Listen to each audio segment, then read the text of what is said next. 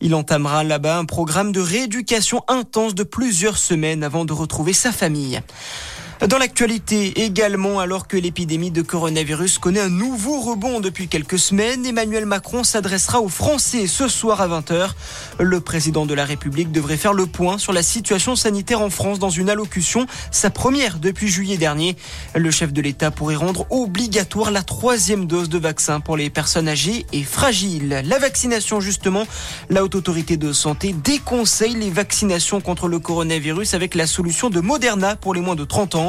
Selon la HAS, il existe un possible risque accru de myocardite chez les plus jeunes après une vaccination avec ce sérum. Un risque 5 fois moins élevé chez les moins de 30 ans vaccinés avec Pfizer.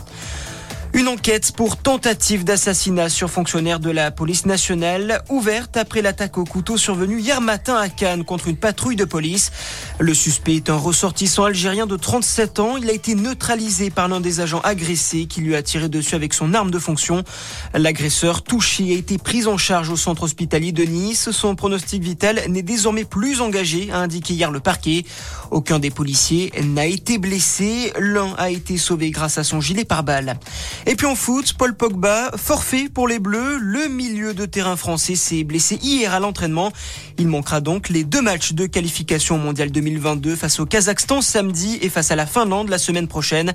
C'est donc le milieu de l'AS Roma, Jordan Verretou, qui a été appelé pour le remplacer.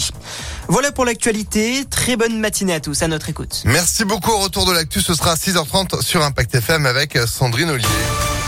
Pour l'instant, 6h03.